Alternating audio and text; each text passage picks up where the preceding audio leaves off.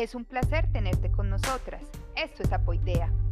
Un podcast sobre psicología que busca polinizar el conocimiento. Somos Sara y Lina Marcela.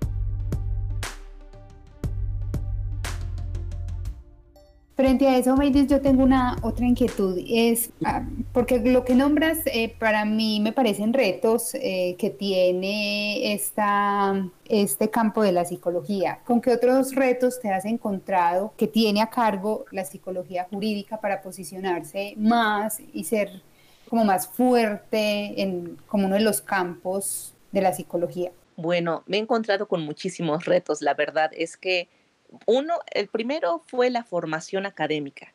Realmente em, yo estudié esta maestría, por ejemplo, de, de, psicología jurídica hace siete años. Entonces, en México, en ese momento, no había muchas escuelas que hablaran de la psicología jurídica. Entonces, al investigar, me di cuenta que Colombia era uno de los países que más adelantados estaba respecto a este tipo de temáticas. Por eso es que yo decidí este, irme a estudiar allá. Entonces, uno es la formación académica, ¿no? Que no existen tantas escuelas que tengan este tipo de, de currículo, o sea, de, currícula. Esa es una. La otra es que la, eh, aunado a esto, por ejemplo, no hay tantos, o más bien, hay tantos diplomados ahora, o sea, en la actualidad ya hay tantos diplomados, tantos cursos, pero todas las personas que nos encontramos inmersos en este tipo de temáticas, nos damos cuenta que valga la expresión y una disculpa, pero a veces parece como si estuviéramos prostituyendo a nuestra misma disciplina, a nuestra misma ciencia. ¿Por qué? Porque resulta que luego me encuentro diplomados, cursos o seminarios que hablan de psicología jurídica y forense, pero una vez que yo los estoy leyendo, me percato de que nada tiene que ver con la psicología jurídica, ni la psicología forense, ni ninguna de sus subdisciplinas. Entonces ahí estamos cayendo ante la falta de ética, ¿no? La falta de conocimiento por parte de profesionales que mencionan que esto es psicología jurídica y forense. Y entonces lo que hace esto es que nuestra ciencia sea mal vista. Porque entonces piensa que un psicólogo forense se va a un campo de tiro a practicar con la pistola y que van a la escena del crimen y que están allí junto con los médicos forenses y con el fotógrafo forense y entonces resulta o pareciera ser que nosotros hacemos todo eso cuando realmente lo que hace falta es un poco esta idea como de divulgar más la ciencia. Entonces no hay tantos espacios tan profesionales que hagan esto. Entonces creo que hay falta mucho ¿no? Como por tener una mejor divulgación acerca de nuestra ciencia. Y, que por supuesto yo me di a la tarea de, divulgarla a través de la Asociación Latinoamericana en Psicología Jurídica y Forense y que por supuesto tiene su sede allá en Bogotá, Colombia. Entonces creo que eso es uno de los retos a los que más me he enfrentado.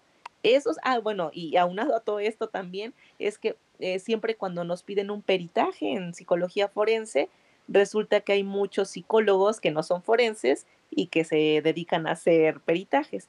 Entonces no tienen la formación, pero ellos dicen que, que ya lo están haciendo. Entonces creo que ese es un reto que nosotros como psicólogos forenses nos vemos enfrentados y que tenemos que ir erradicando poco a poco a través de, de la divulgación de artículos científicos. Pero bueno, tenemos que ir paso a paso porque para eso creo que todavía falta mucho uno ve que hay, la psicología va teniendo cierta entrada en diferentes, pues en sus diferentes campos para irse desarrollando, pero aún así las personas lo aceptan, pero van teniendo como unos mitos o como unas expectativas que a veces no son muy realistas de lo que hace la pues un psicólogo en ese campo específicamente.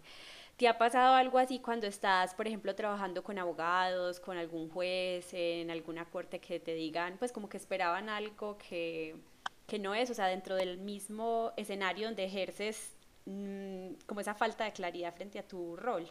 Sí, más bien sabes dónde me ha pasado mucho, bueno, es que también se me olvidó como que omitir esa parte, también soy docente.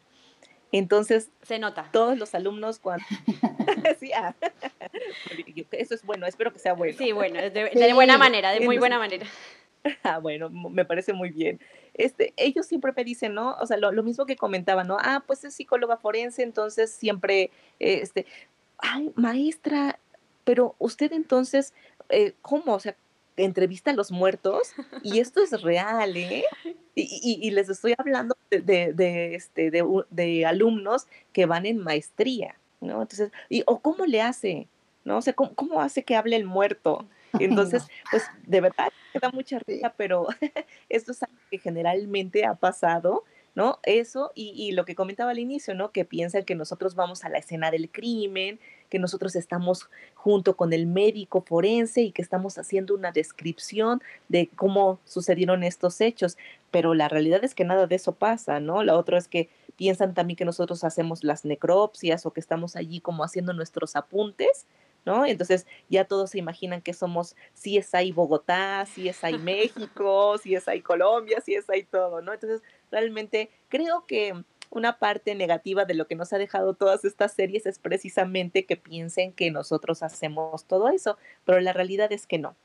Eso, eh, eh, bueno, me ha tocado más en, en cuestión de que los alumnos en clase me digan eso, pero por lo menos con el abogado con el que estoy trabajando, siempre ha sido como muy respetuoso de esa parte y siempre ha sabido y ha tenido mucha claridad en lo que hace el psicólogo forense.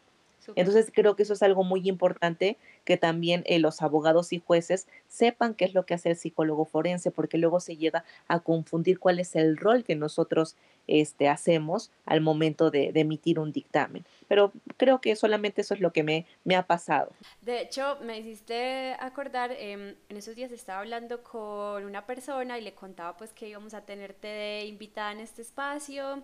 Eh, entonces me decía, ¿y qué? ¿Un psicólogo jurídico y forense qué hace? Entonces yo le expliqué pues dentro de lo poco que sabía de, en ese momento y de un concepto que de pronto también nos pudieras ampliar, que yo recuerdo por allá en el pregrado que cuando nos hablaron de este campo nos hablaban también de la autopsia psicológica, ¿cierto? Pero la respuesta fue, o sea que es un medium, va a hablar con el muerto y te va te va a dar todas las respuestas de, ya estamos hablando con una medium prácticamente según esta, esta persona pues a la que le compartías. Pero fíjense, o sea, eh, antes como que de adentrarme esta cuestión de la autopsia psicológica, ya se dieron cuenta cómo entonces hay mucha gente que le va restando como credibilidad a nuestra ciencia porque pues es el hecho de que a lo mejor digan es una medium, es una bruja o es una maga o cualquier otro tipo de situación, pues hace que nosotros mismos vayamos demeritando nuestra ciencia porque nosotros no hacemos eso, o sea, no tenemos poderes mágicos. O yo les digo, o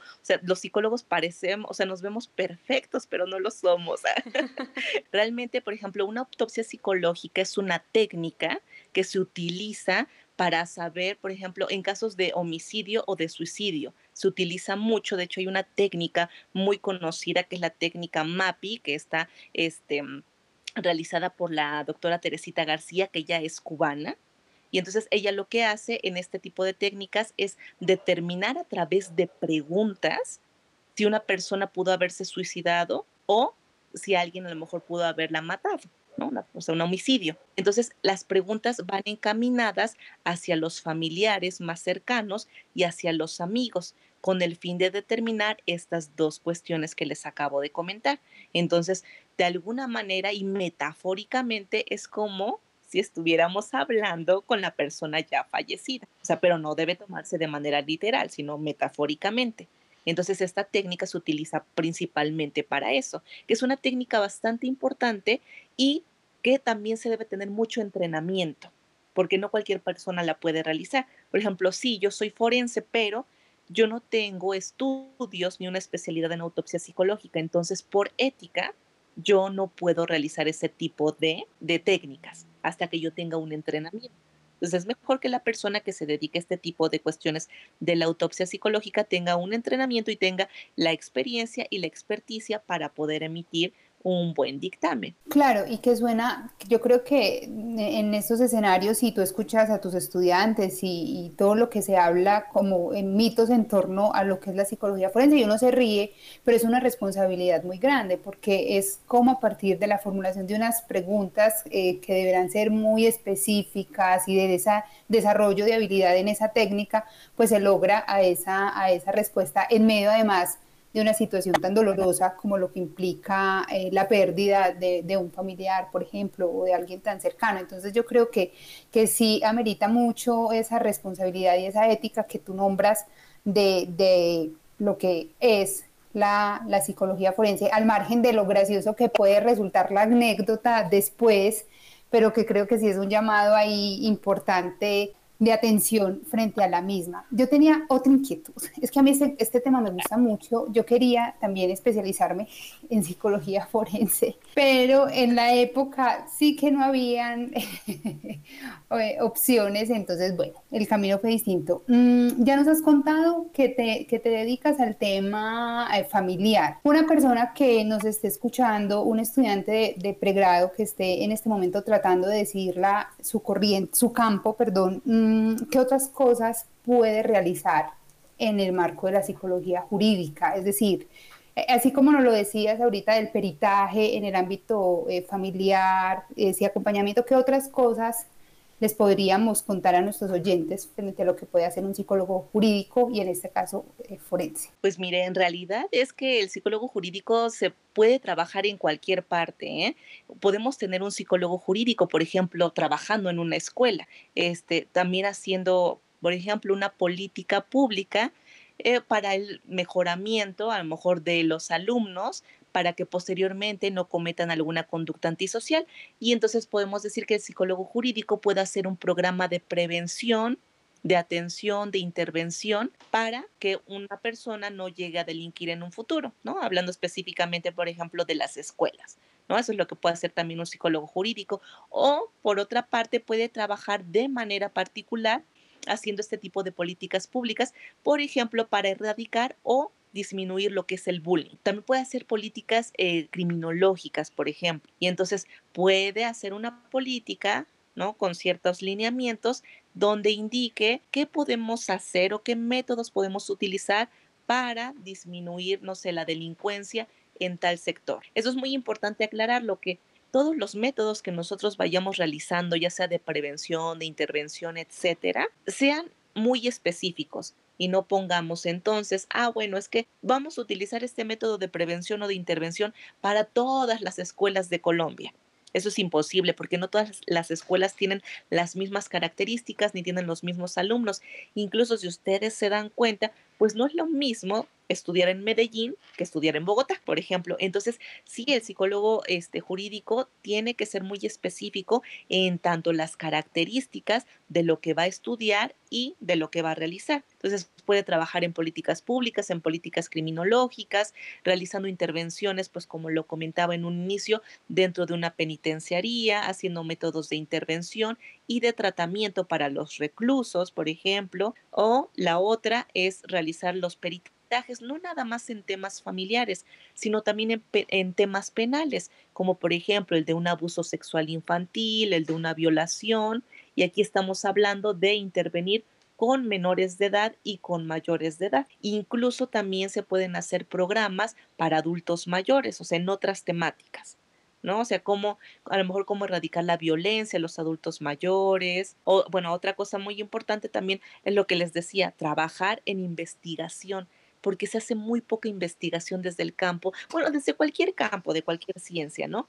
Pero específicamente en el campo de la psicología jurídica, muchas veces no se da esta investigación que se necesita, pero para llegar a esta investigación hay que utilizar los elementos científicos, adentrarse desde la literatura científica y empezar una investigación o una exploración que pues precisamente lleva pues varios años para llegar a una conclusión.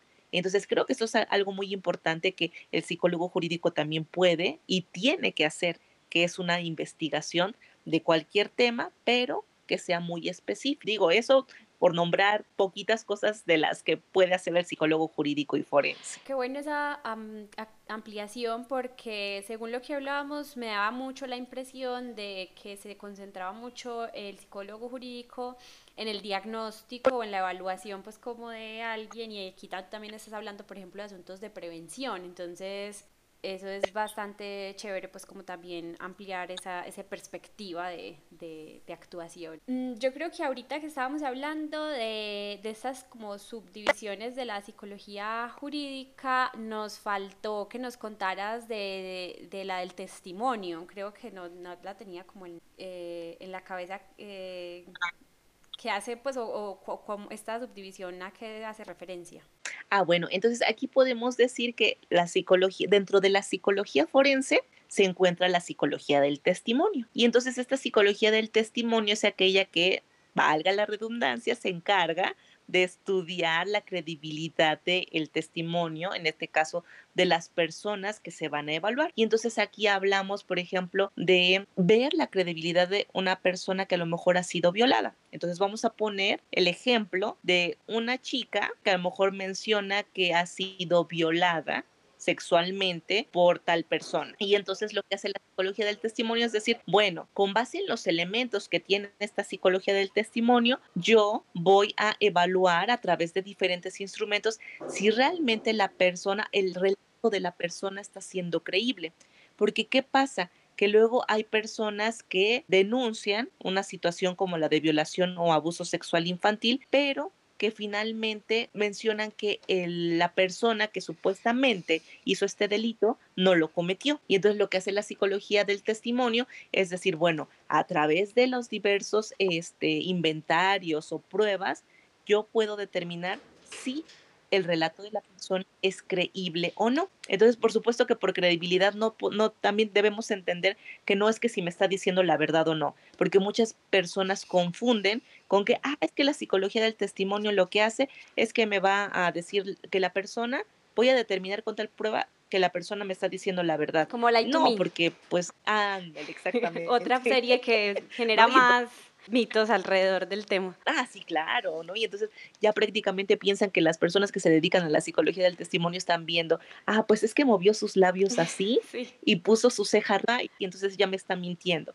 No, pues nada, nada, o sí que nada que ver, ¿eh? Son situaciones completamente diferentes y que les digo, pues se llega a confundir lo que pasa en las series con lo que pasa en la vida real, ¿no? Entonces hay que utilizar técnicas muy este, aprobadas científicamente para determinar si existe o no la credibilidad del testimonio. Pero por eso les comento, no confunde, o sea, que no se confunda la credibilidad con la verdad, porque yo en mi dictamen puedo poner el relato de la persona es creíble o no creíble. No más no puedo decir está diciendo la verdad o no está diciendo la verdad, porque no hay verdad absoluta realmente. Entonces, para llegar a esta psicología del testimonio, también se necesita mucho entrenamiento, porque el psicólogo que se especializa en este, especializa en este tipo de subespecialidades debe tener conocimiento de cuáles son todos los procesos cognitivos y principalmente los procesos de memoria de una persona para llegar a una a un dictamen final, a una conclusión. Creo que debe quedar muy claro que la persona que se especialice en cualquiera de las subespecialidades de la psicología jurídica debe estar muy preparada, muy actualizada y de preferencia siempre pues como que tener un posgrado o pertenecer a alguna asociación, este, siempre se requiere como esta parte de la de ser docente también como para estar constantemente actualizándonos, ¿no? Entonces sí es bien importante que esto quede como muy bien eh, sentado en este tipo de situaciones. Me dice, hablando de esa postura, pues como ética que uno asume en esos espacios, y de, en este, por ejemplo, de, de, poder decir si es creíble o no este testimonio, ¿cómo hacemos para cuidarnos de ese proceso de revictimización que muchas veces sufre una persona que como que se atreve a hablar, ¿cierto? Que él tiene que pasar por todo este proceso legal y que creo que ese es un espacio en el que podría sentirse, ¿cierto? Como ah, cuestionada, ¿cierto? Eh, bueno, resulta que aquí yo di, venía, me atreví a decir todo esto y además vengan a, a ver un psicólogo si sí estoy diciendo la verdad o no, uno cómo, cómo puede tratar un poco esa parte eh, con estas personas. Bueno, en primer lugar, como les comentaba, el psicólogo forense y jurídico lo que tiene que hacer es conocer cuáles son los protocolos de actuación que tiene su país y que tienen otros países. De esta manera, eh, por ejemplo, el Instituto Nacional de Medicina Legal y Ciencias Forenses allá en Colombia, lo que hace es emitir cierto tipo de protocolos donde van indicando cuáles son los pasos para una para que no se revictimice a la persona. Y entonces, por ejemplo, lo que mencionan allí es que de preferencia cuando se hace una entrevista, realizarla en la cámara Gesell. Entonces la cámara Gesell lo que tiene es que hay un, un espejo unilateral donde una persona está viendo del otro lado cómo se está realizando toda la entrevista. Entonces se pide que exista otro profesional que vaya como tomando esta nota de qué es lo que va diciendo la niña, el niño, el adolescente o el adulto que, que está siendo evaluado. Y por la otra, que toda esta entrevista se quede grabada o videograbada más bien, o también puede ser en audio, para que posteriormente quien quiera realizar una entrevista ya no la realice, sino más bien tome el CD o la grabación y empiece a escucharla y de allí comience a tomar nota para no estar haciendo tantas preguntas a la persona que está siendo evaluada. Entonces, por ejemplo, en el caso de, Colombia tienen ese, ese mm, protocolo. En el caso de México también hay otros protocolos que este, realiza la Suprema Corte de Justicia Nacional y que nosotros podemos encontrarlos de manera libre en internet y por ejemplo son en el caso hablando específicamente de niños que son los protocolos de actuación para niños, niñas y adolescentes donde nos dice, bueno, qué debe y qué no debe hacer un niño, cómo tiene que ser la evaluación, en qué momento tiene, la tiene que ser la evaluación, cuánto debe durar la evaluación y cómo tiene que ser el lugar de la intervención. Entonces esto, este, el psicólogo forense debe saberlo para que entonces pueda realizar una adecuada evaluación y no se revictimice. ¿No? Hablando de cualquier tema, familiar, penal, civil, cualquier tema. Bueno, de entrada, la psicología jurídica realmente es una ciencia muy apasionante, donde hace falta mucho por investigar, por conocer, y entonces siempre es muy bueno que las personas que estén interesadas en este campo puedan especializarse y tener un posgrado para poder divulgar de una mejor manera este tipo de ciencias. Esto por una parte y por la otra, pues invitarlos a todos a que visiten la página de la Asociación Latinoamericana en Psicología Jurídica y realmente es una página muy buena donde siempre hay boletines y hay información muy importante e intercambio con muchos profesionales de otros países de Latinoamérica, ya que lo que hace esta red virtual es precisamente divulgar este tipo de, de ciencias para que vaya creciendo poco a poco. Digo, creo que vamos en un muy buen camino para que la psicología jurídica pueda verse o pueda visualizarse de una mejor manera. Entonces, creo que estos espacios sirven mucho para poder adentrarnos más a este tipo de temáticas. Pues por la otra, lo, como les comentaba, como tener una formación más amplia acerca de lo de la psicología jurídica y forense. Y pues nada, o sea, finalizar esto diciendo que la psicología jurídica pues es una ciencia donde nos hace falta mucho por aprender, por formarnos, pero que vamos paso a paso, ¿no? No, no podemos comernos el mundo en un solo bocado, así que invito a todos nuestros, este, nuestro público a que a que se adentren más como que a esta fascinante, a estos fascinantes temas de la psicología. Mil gracias por compartir tan generosamente todo tu conocimiento. Ha sido un gusto poder compartir este espacio contigo. Esperamos nos sigas escuchando. Síguenos en nuestras redes sociales. En Instagram nos puedes encontrar como arroba apoidea.podcast y en Facebook como apoidea podcast. Esto es Apoidea. Un podcast sobre psicología que busca polinizar el conocimiento. Somos Sara y Lina Marcela.